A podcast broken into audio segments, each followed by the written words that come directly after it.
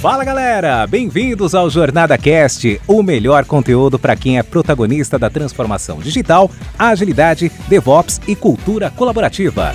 Essa iniciativa é realizada com todo carinho pela comunidade Jornada Colaborativa, que é formada por pessoas apaixonadas em compartilhar conteúdos inspiradores com ajuda financeira para instituições carentes. Aqui você ouvirá entrevistas com convidados especiais, incluindo cases práticos dos nossos livros, e terá diversos insights para aplicação no seu dia a dia. O Jornada Cast agradece às organizações que contribuem para uma comunidade ainda mais forte e a nossa terceira temporada é patrocinada pela Dynatrace, uma grande empresa que é referência em tecnologia e DevOps. Olá, pessoal, sejam muito bem-vindos a mais um podcast da Jornada Colaborativa. Eu me chamo Alan Cerqueira é, e farei a moderação desse episódio.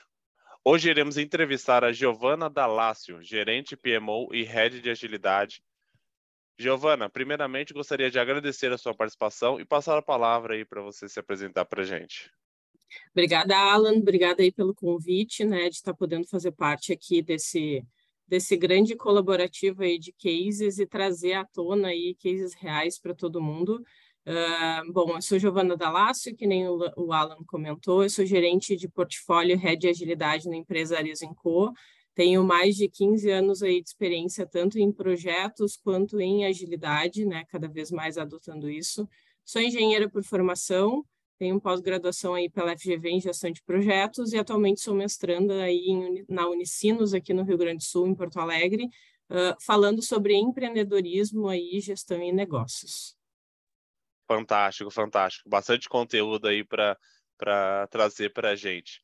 E fala para a gente quais os grandes desafios hoje vivenciados pela Arezo Enco? Legal. Realmente, Alan, tem bastante coisa aí que está no nosso portfólio, independente sendo projetos ou não projetos, né? Mas a gente vem numa batida aí já faz uns três, quatro anos uh, de gestões anteriores e a atual gestão, diretoria executiva aí uh, do Maurício Bastos, né? Nosso diretor executivo de transformação digital uh, a gente vem cada vez mais aí escalando o ágil dentro da empresa. Inicialmente, a gente estava falando muito fortemente sobre algumas poucas squads, que eu acho que é como todo mundo começa, né? Como colocar agilidade aqui dentro, como desenvolver aí cada vez mais o papel de PO. Mas hoje a gente entende que, dado o nosso tamanho e os desafios aí cada vez maiores que a corporação tem, a gente precisa, precisou, né, nos últimos dois anos, fortemente escalar isso para fora da área da tecnologia. E está cada vez mais aí trazendo essa cultura, tanto de inovação quanto de colaboração muito próximo do negócio, para estar tá mostrando que não é só uma coisa bonita ou não é só uma metodologia, é uma gestão de valor mesmo que a gente está fazendo da companhia, junto aí, muito próximo à área de estratégia da companhia, né, de estar tá mostrando que o que está entrando de investimento está saindo muito maior ali na frente, vamos dizer assim. Então, uh, hoje esse é o nosso maior desafio, digo que para 2022 e 2023 a gente está muito pautado nessa, nessa batida. Perfeito, perfeito. E qual que é o seu papel dentro da, da organização? Boa. Bom, a gente tem eh, eu meu papel aí de gerente PMO e head de agilidade, a gente hoje a gente traz um misto, né? A gente viu, ou pelo menos eu percebo algum movimento aí no mercado de primeiro foi uma adoção muito forte de métodos ágeis a um nível muito time, né? Então, Scrum, Squad, uma, duas, três squads, uh, um pouco de repulsão aí pelo método preditivo também nos últimos quatro, cinco anos, dizendo não funciona mais mas eu acho que nos últimos dois anos a gente vem notando bastante sobre a combinação disso tudo e a escalada da agilidade como um todo. Então, hoje nós temos mais de 20 squads aí, mais de quatro tribos, a gente está falando já de um ágil escalado há mais de um ano, de uma forma mais robusta. E aí, quando a gente fala disso, o meu papel maior aqui é esse aculturamento, é o treinamento, é entender o potencial das pessoas, porque nós temos pessoas muito boas dentro do time e a gente mescla muito isso. À medida que a empresa está crescendo, surgem novas oportunidades internas, aí vamos pensar em desenvolvimento né, profissional e pessoal também né, dos nossos colaboradores, mas também uh, a gente traz pessoas de fora, né? Eu fui uma pessoa que eu vim de fora nesse último ano de Áreas Co, entrei em 2021 na empresa, uh, para estar tá, uh, colaborando, né, e impulsionando isso cada vez mais. Hoje, o meu maior desafio é a escalada dessa visão de portfólio. A empresa, por natureza, ela é projetizada, ela sempre foi, né? então sempre teve uma cultura empreendedora muito grande. Isso é muito bonito de ver quando entra e, e tu percebe que todo mundo toca projeto, independente da metodologia, mas que as coisas acontecem, né? E os desafios realmente são superados e aí vocês podem ver aí, né, nossos resultados são abertos aí em bolsa, então está tudo publicado que deve ser publicado. Uh, mas, assim, tem um aculturamento muito forte, né? É trazer uh, o que, que a gente espera do papel de um PO, se vai ser um PO naquela squad, se não vai ser, se vai ser Scrum, se vai ser Kanban, se vai ser algum outro método que a gente está vendo, como a gente conecta né, as squads aí como um todo, ou os times até entre squads, tecnologia, fora de tecnologia, que a gente tem algumas squads já fora de tecnologia que não falam de tecnologia, isso é bem bonito de ver essa adoção, né, e entender como que os ciclos funcionam.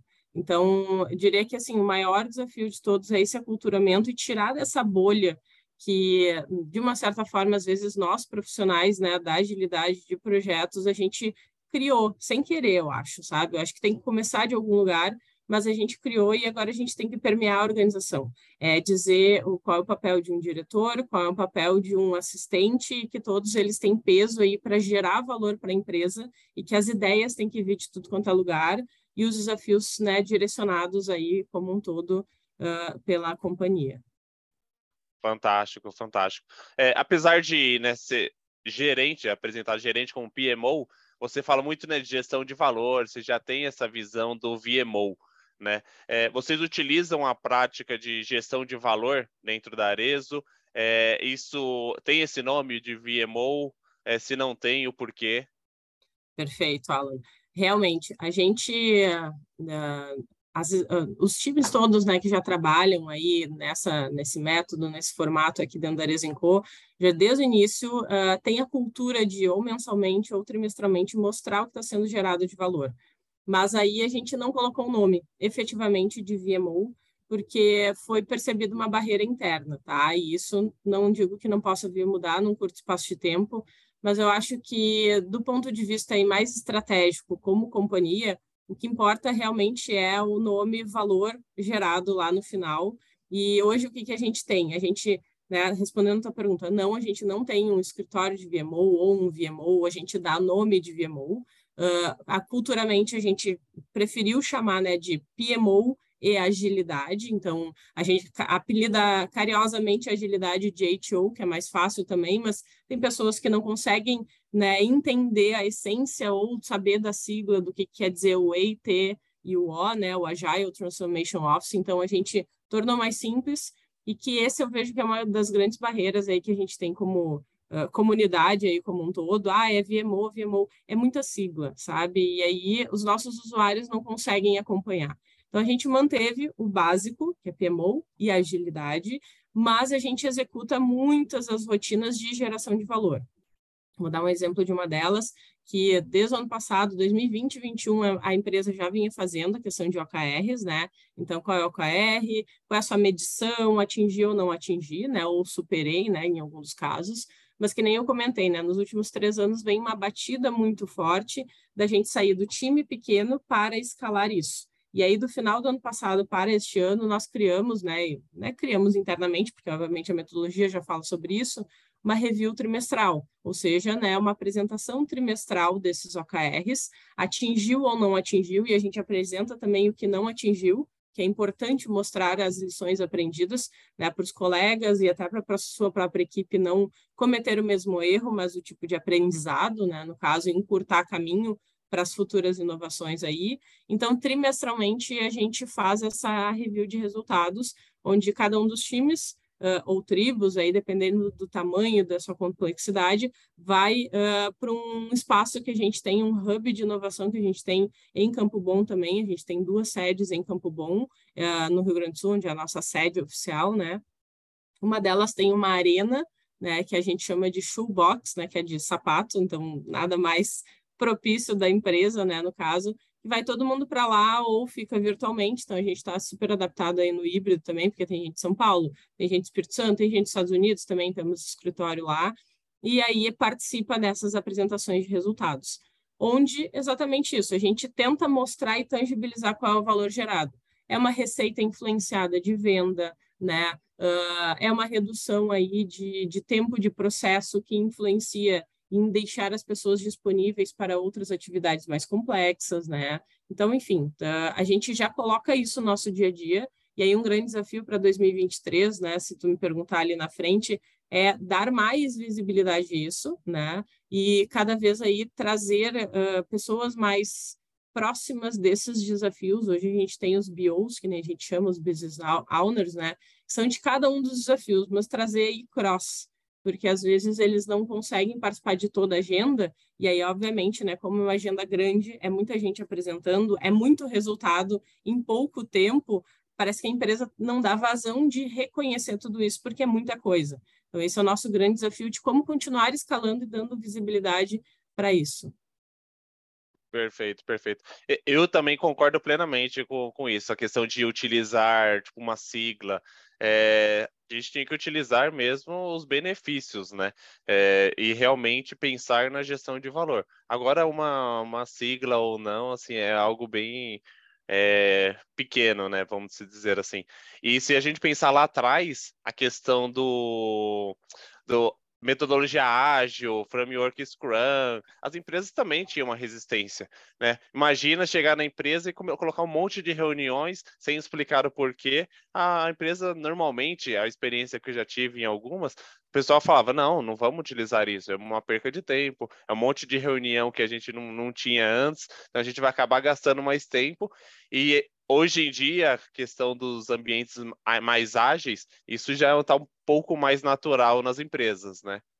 Perfeito, Alan, perfeito o teu comentário, porque é realmente isso, né? Eu vejo muito profissional por aí que fica brigando pela sigla, pela cerimônia, pelo, né, como diz o by the book, que nem eu falo, e, e gente, isso realmente não importa. O que importa é o gerar o valor, independente se eu chamo de um VMO, se eu chamo de review, né, que nem está tá escrito num método, se eu tenho ou não tenho um papel, mas o que importa é a forma que funciona. Então, eu sempre uh, comento, e aí uh, em diversos fóruns que eu participo, mas para o meu time mesmo e para dentro da empresa mesmo, eu falo muito sobre isso.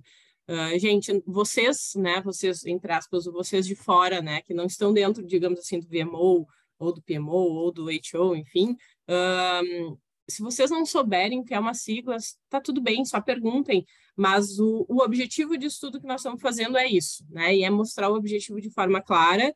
Eu sempre peço para o meu time escrevam um tweet, né? Tipo Twitter mesmo, mas com menos caracteres, porque hoje dá para botar um monte de caracteres no tweet, foto, GIF e tudo.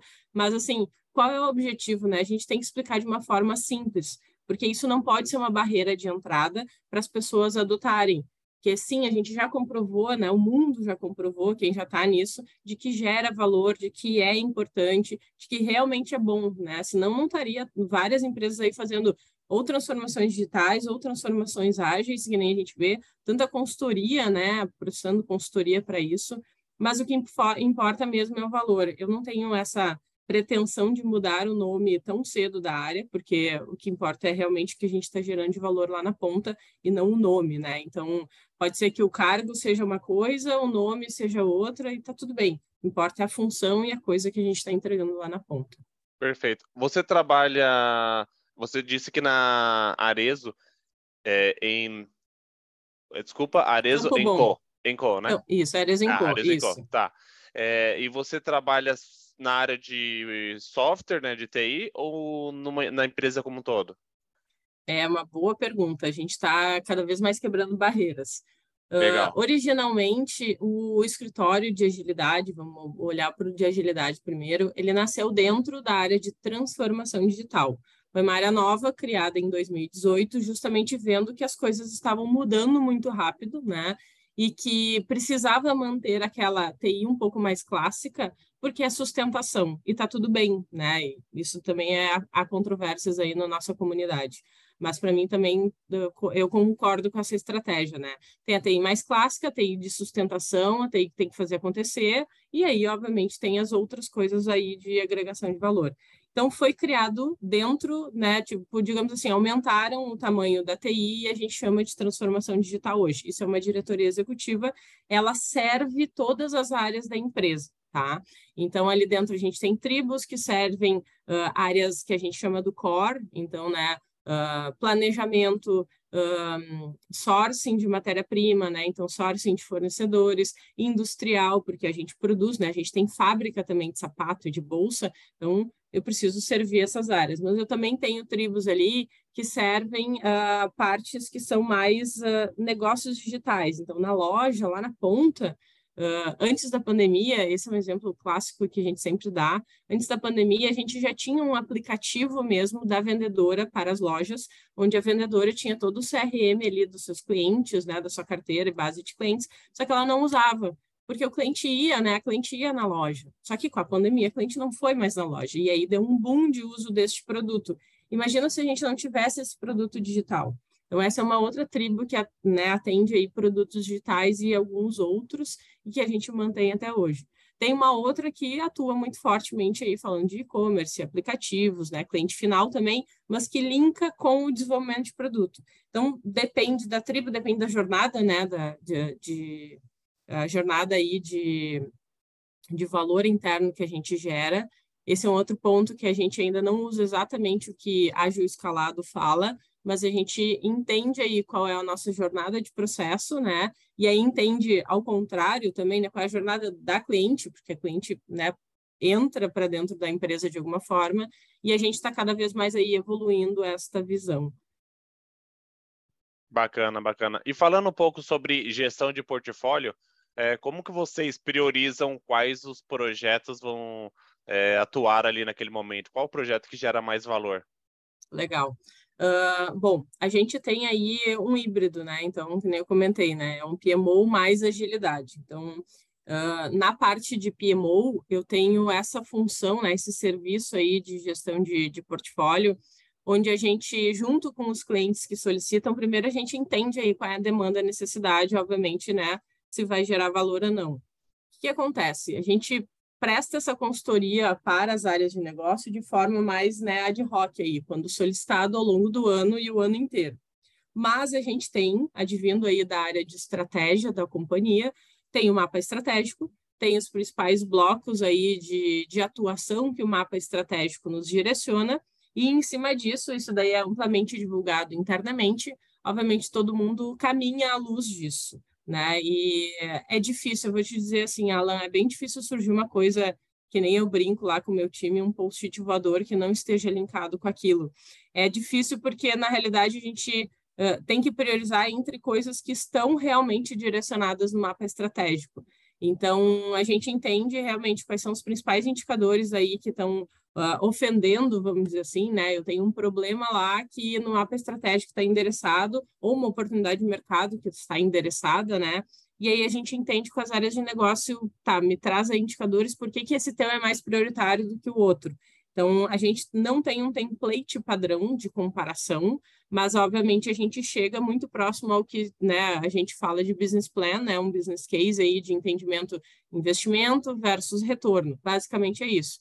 Então, a gente uh, elabora uma tese, né, que a gente chama aqui internamente, esse sim a gente tem um template, é uma tese de entendimento do problema, de entendimento aí da justificativa desse problema, né? Quais são os possíveis casos para a solução, se eu consigo atuar em etapas, daqui a pouco eu posso fazer uma coisa muito curtinha, muito rápida e já eliminar lá Pareto, né, 80% aí do meu problema.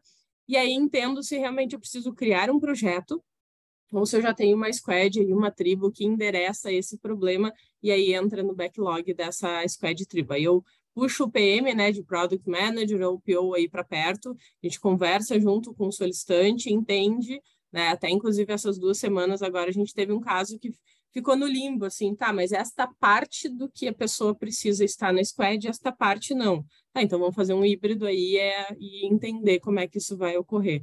Mas, assim, tudo é direcionado pelo mapa estratégico, né, que está batido aí com o C-level da empresa, obviamente, tanto à luz de problemas quanto à luz de oportunidades, né, direcionamento da empresa.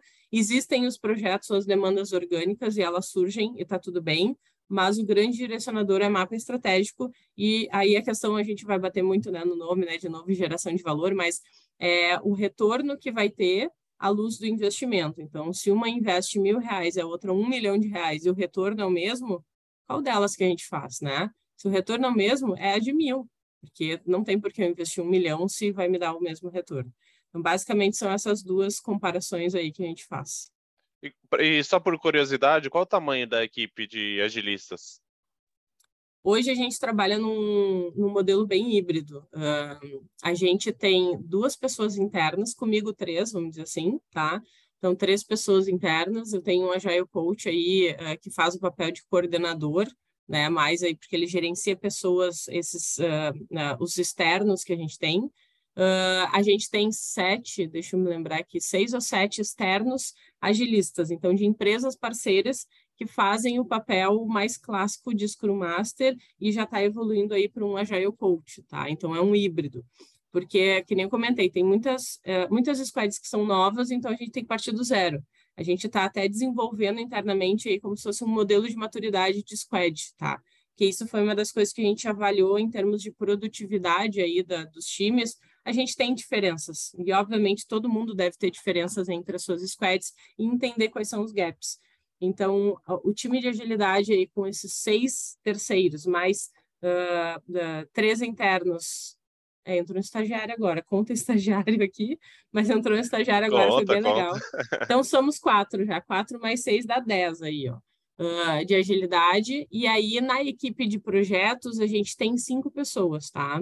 Três são a nível mais coordenador especialista, que aí pegam projetos que vêm mais de uh, estratégicos, né, que estão mais próximos aí de uh, serem cross na companhia, e as outras duas pessoas ali que são a nível analista, eles pegam projetos um pouco menores aí, mais táticos, né, mas obviamente fazem a pontinha ali de participação em estratégicos para o seu desenvolvimento profissional.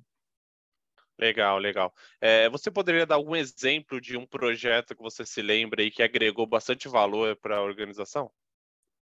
Claro, tem um que, que a gente fala sempre aí nas mídias, já foi falado um pouco também na, uh, em fóruns aí, uh, nos últimos, no último ano principalmente, posso falar dois, tá? Uh, no último ano aí a gente falou muito sobre arquitetura de e-commerce, né? Então, antigamente a gente tinha aí um, um, um, formato dos nossos sites e apps que eram muito mais um monolito, né? Falando em tecnologia, não vou entrar em detalhes aqui, mas que a gente implementou uma arquitetura headless, e isso só nesse ano a gente já refez nove dos nossos sites todos, né? E dois aplicativos aí para essa arquitetura nova que está nos promovendo muito mais produtividade. Estou falando internamente, mas quando eu olho externamente, uh, eu consigo entregar para o pessoal que é de marca, né, do e-commerce de marca, uma autonomia maior para fazer seus conteúdos, não dependendo tanto de desenvolvimentos internos em tecnologia. Então, eu não preciso né, aportar tanto dinheiro para desenvolver né, algumas coisas dentro do site lá, e nos potencializa a fazer alguns outros testes aí com tecnologias novas, essa parte aí eu vou, vou deixar em off. E um segundo que nos traz valor mensalmente é justamente o que eu comentei para vocês, tá? Não é bem um projeto, hoje é um produto digital que nós temos, que é o nosso aplicativo da vendedora. Então, na palma da mão da vendedora, ela tem todas as vendedoras das nossas lojas, que sejam lojas próprias ou franquias, elas têm um, celular na mão delas, que nominalmente elas têm, né, elas se identificam e elas têm a carteira de clientes delas ali, que elas fazem ações de CRM, elas conseguem ver o histórico da cliente, né, e vender por WhatsApp também, se for necessário. Então, isso impulsiona muito a venda, né? A gente tem um produto digital aí super robusto aí, que é bem super bem visto no mercado e que cada vez mais aí a gente vem trazendo uh, novas funcionalidades, usabilidades, focar bastante aí nessa experiência da usuária, né, das nossas vendedoras, que elas estão super perto da squad aí que desempenha e da PM também. Bacana, bacana. E você, como head de agilidade, é, qual que é a complexidade de implantar ali uma cultura, uma mindset ágil na, nas pessoas, na equipe? É, você tem esse trabalho, essa dificuldade hoje na, na Arezo ou não? Eu acho que não só eu, acho que se alguém disser que não tem essa dificuldade é porque já nasceu nesse novo, né? Então, ou só contratou pessoas que já estão nesse nosso mundo, né? Vamos dizer assim. Uh, Exato. Tem, é, tem de tudo, né? Tem pessoas que estão há 10 anos na empresa e que nunca ouviram falar e não se atualizaram. Tem pessoas que estão começando agora. Uh, tem uh, outros níveis hierárquicos e aí que a gente entende que, tipo, pô, tá sempre funcionando, sempre funcionou assim, olha os resultados para que que eu vou mudar. E aí entra muito no que a gente falou no início aqui da nossa conversa, Alan, que é o a tu chama assim ou não chama assim.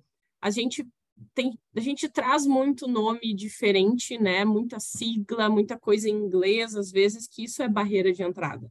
Então, eu diria que assim, a maior, o maior desafio é tu tentar uh, trazer para a cultura da empresa que você está todas as práticas ou né, palavras ou formatos e, e, e trazer para essa cultura e colocando dentro da cultura aos poucos, né? Eu não acredito na técnica do Big Bang, né? Do virada, mês que vem a gente vira tudo, né? Eu sou, bota um pouquinho aqui, bota outro pouquinho ali. Vou dar o exemplo da nossa revisão, review trimestral que eu comentei aqui durante o papo, que nós fizemos essa semana, agora que a gente está gravando podcast, independente aí que é do time-lapse aqui da conversa, a nossa quarta, a gente bateu recorde de pessoas participando, independente de pessoas de squads, pessoas convidadas.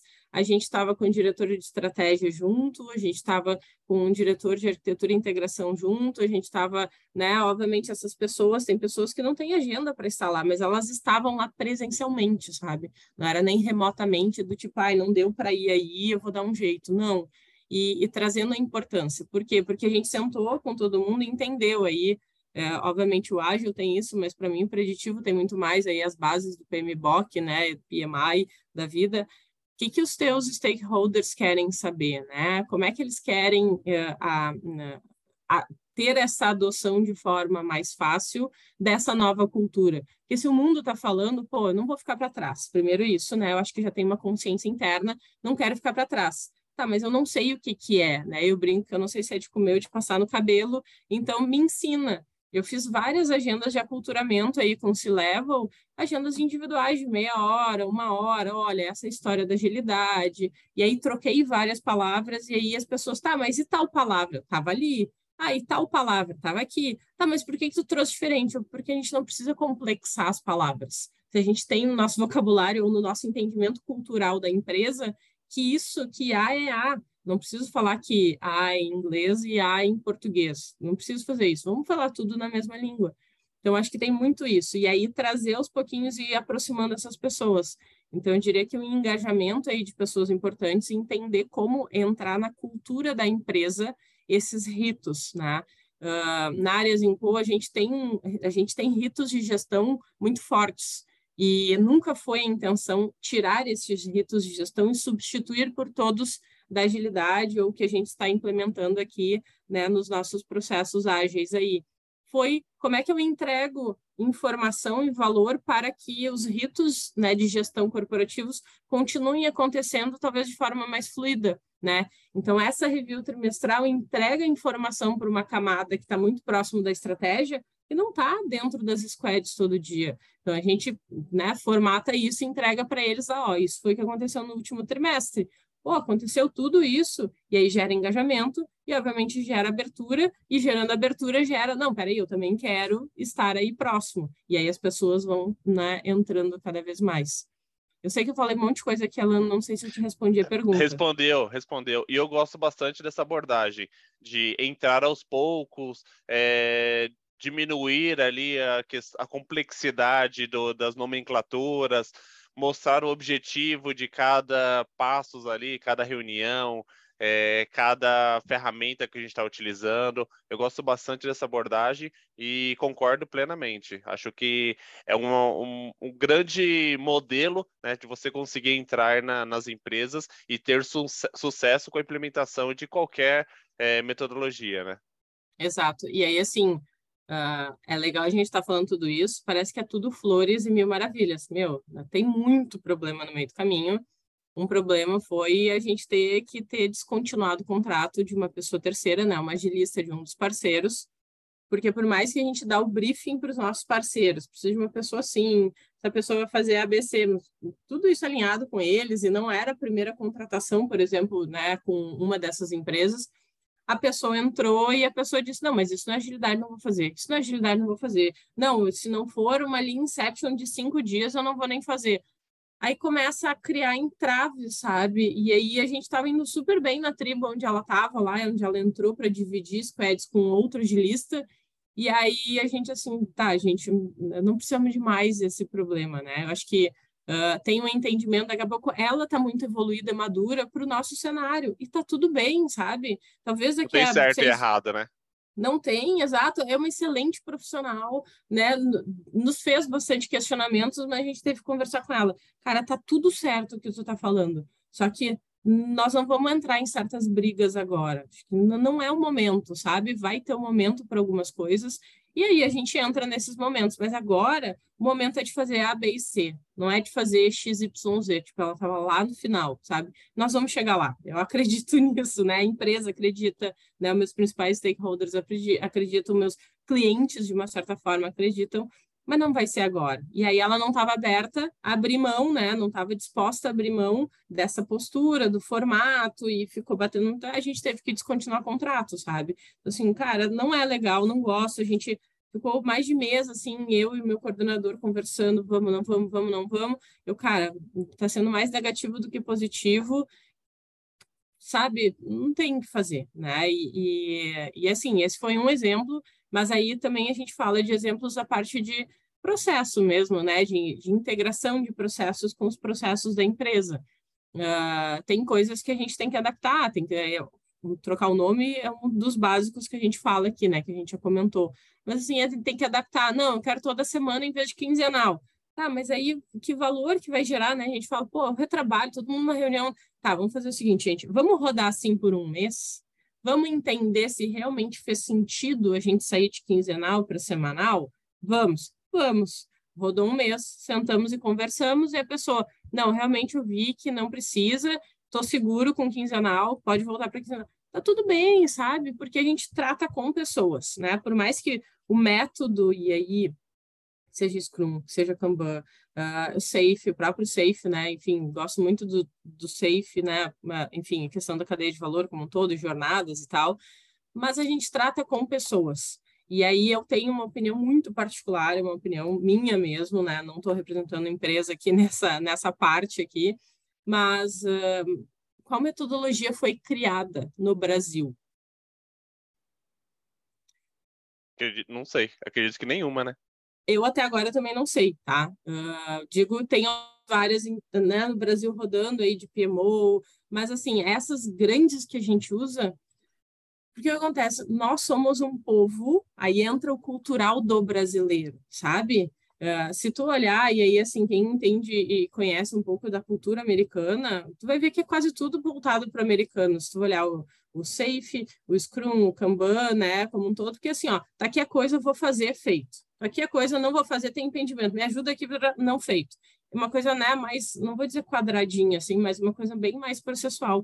Aqui a gente tem muitas outras coisas que rodam em torno disso, que para mim, aí de novo, opinião Giovana aqui, né, é uma coisa muito cultural do brasileiro. É conversar no cafezinho, é, é né, vamos sair para almoçar porque eu preciso falar de tal coisa. Ah, olha só, não estou me confortável. E as pessoas às vezes não falam num grande grupo quando precisa falar tem que ter aquele approach mais pessoal, né? Tem que ter aquele negócio, não, beleza, então me ajuda, né? Aquele engajamento mais próximo. E eu acho que isso é muito do Brasil, sabe? Eu acho que isso é muito mais do brasileiro. Tenho colegas que estão trabalhando fora do, do Brasil ultimamente e eles falam, Gil, metade do trabalho que eu tinha aí quando eu trabalhava no Brasil não tenho aqui. Que aqui, assim, ó, dois e dois é quatro e tá, e é exatamente o que tá no By the Book. Não tinha aquela coisa do conversado, engajar, não é, peraí, não é bem assim, não, mas vamos fazer um pedaço, vamos fazer tudo, né? Aquela malemolência às vezes, né? Mas assim, o engajamento como um todo. Então, acho que uh, a gente tem que ter isso claro, né? Que nós vamos chegar lá, cadê o sonho grande? E aí entra um ponto que eu sempre falo para meus times, né? Tá, o nosso sonho grande qual é?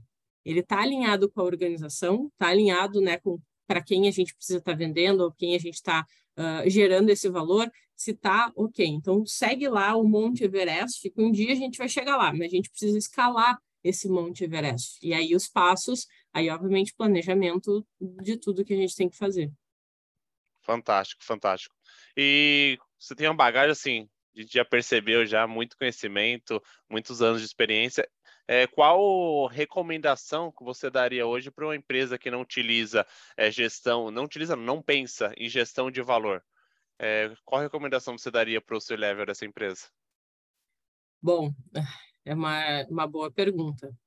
Eu diria que, assim, tentar trazer, sim, alguma pessoa com experiência, mas alguma pessoa que não vá fazer o by the book nem, nem o Big Bang, né, de virada de chave. Mas uh, estar também muito próximo da área de RH, gente, porque mexe na cultura das pessoas. Acho que, em primeiro lugar, né, gestão de valor agregado, todas as empresas têm que fazer, independente se é usar o ágil ou não é usar ágil, né? Uh, porque se a gente não está gerando valor, por que, que o investidor CEO vai colocar dinheiro num projeto ou num produto digital que a gente tem aqui? Deixa na poupança, deixa no investimento no banco que rende mais. Então, a gente tem que mostrar que a gente gera mais valor internamente com tudo que a gente faz, versus algum investimento externo que essa pessoa vai fazer. Mas eu começaria realmente pela cultura, né? Entender como é que é a cultura da empresa. E aí, assim, para esse se level, não converse só com seus diretos. Tem uma metodologia do Kotler, né? Do é, Philip Kotler, que é o Gestão da Mudança, né? Que ele mesmo fala que pegue a, a camada imediata sua e pule ela e pegue duas abaixo, né, se for uma camada de CEO, para começar a alinhar e ter uma, uma gestão, uma ele, ele chama no livro de força de coalizão, porque são pessoas que estão mais próximo da base, né, da camada intermediária, que realmente sabem dos problemas do dia a dia, né, e não estão tão, talvez, contaminados com a própria cabeça do CEO, porque está na né, liderança direta ao CEO. Então, assim, ó, pule uma camada, né? E leia o livro, obviamente, porque ele fala todos os detalhes, mas assim, não tenha medo de pular esta camada, funciona, sabe?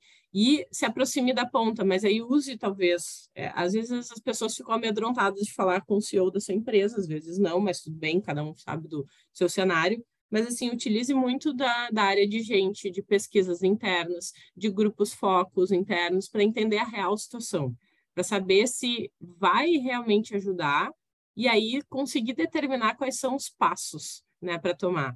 Porque dependendo, a empresa está tão faminta para isso que vai ser muito mais rápido do que daqui a pouco ir mais devagarinho, ou a cabeça do próprio CEO ou da pessoa que está ajudando ele nessa transformação a acontecer, né, digamos assim, mas precisa ter essa, esse olhar aí mais cross, a não ser que, obviamente, esta pessoa queira fazer uma disrupção. Aí eu diria que é top-down mesmo, e vai um monte de gente daqui a pouco né, brigar comigo porque eu estou falando top-down, mas vai depender de cada cenário da empresa, né? Acho que a metodologia está aí para a gente usar. Eu brinco, chuta o Google, lê tudo, né? Se aprofunde em tudo, saiba de todos, como que uma interliga na outra, qual é o melhor que dá para tirar, né?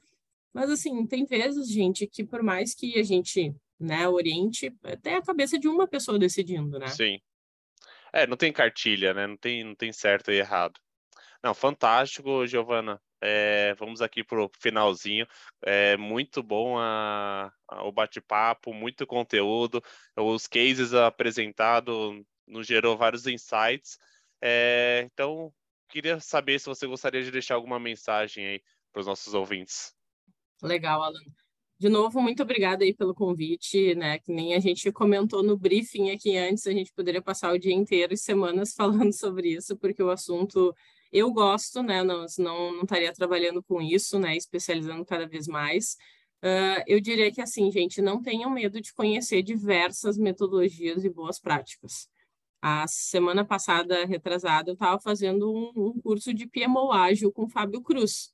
Pô, me agregou? Claro que me agregou, sabe? Mas muita coisa eu já faço e tá tudo bem. Mas, assim, uh, abram os horizontes e, e façam, não fiquem só numa. Porque, assim, ok, vai depender também do que cada um quer da sua carreira, né? Eu quero uma carreira que seja um pouco mais generalista, um pouco mais próxima da estratégia. Só que se eu não conhecer especificamente, por mais seja generalista, né, especificamente cada uma das metodologias, eu não sei o quanto que isso pode me ajudar e também quanto isso pode ser barreira. Eu diria, faça pelo menos o curso básico de todas as metodologias principais que tem por aí, de boas práticas que tem por aí, para entender se na sua empresa você precisa realmente do A que estão dizendo ou dá para usar o do B, né? Qual é a abertura sobre isso? Segundo ponto, não fique só em metodologias, né? É, vá para o comportamento humano. E aí eu falo muito, de novo, aí do, do Kotler, né? Do Gestão da Mudança. Tem um outro livro que é legal, que é a continuação desse, que é o Coração da Mudança, que fala muito de pessoas. Uh, gosto muito do, do livro do Ram Charan, que fala muito de liderança, que é o pipeline de liderança. Então, assim, mescle essas duas coisas porque não dá para ficar só no técniques da metodologia ou da tecnologia, né? E dependendo se eu sou um dev aí, ou uma pessoa mais aprofundada em tecnologia, e não dá para ficar só no lado de liderança e, né, e, e engajamento. As coisas têm que mesclar para quem quer vir para esse tipo de carreira, tanto PMO quanto agilidade aí, uma agilidade mais escalada da companhia. Então assim, tem que mesclar o técnico com o comportamento humano. Giovana, parabéns aí pela carreira, parabéns pelo, pelo trabalho. É, só agradecer aí sua, pela sua participação e o valor que você agregou para a gente. É, pessoal, nos vemos num próximo episódio da Jornada Colaborativa. Um abraço aí a todos.